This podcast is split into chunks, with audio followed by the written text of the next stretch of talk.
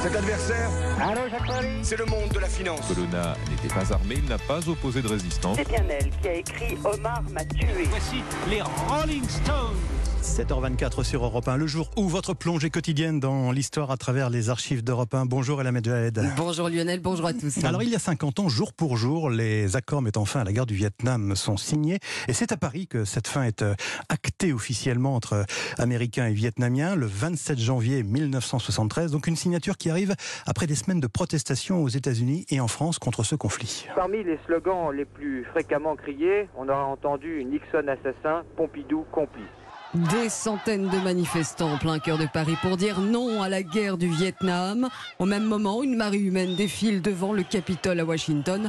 Le 23 janvier 1973, le président Richard Nixon annonce la fin de la guerre. La correspondance d'Europe 1 depuis la capitale américaine. Après tant de retard, de faux espoirs, d'attentes déçues, cette fois, ce n'était plus la paix à portée de la main, c'était la paix dans la main, ou presque, samedi prochain.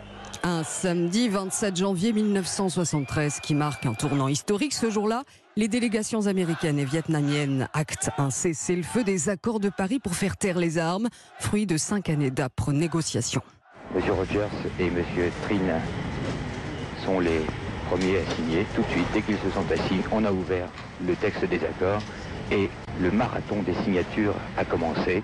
Des signatures certes, mais au Vietnam, on ne dépose pas les armes pour autant, euh, comme l'affirme l'équipe d'Europe 1 sur place. J'étais à 200 mètres des positions Vietcong. Je n'ai pas entendu de coup de feu à ce moment-là. Mais par contre, à 8h03, j'ai vu exploser les premières bombes, je les ai entendues et je me suis foutu dans le fossé.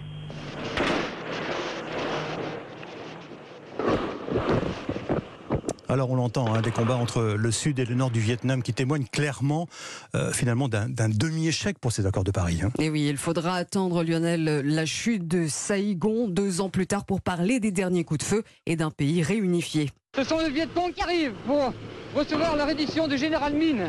Les soldats courent pour leur ouvrir les portes du palais. Ils défoncent la grille du palais. Ils saluent la population.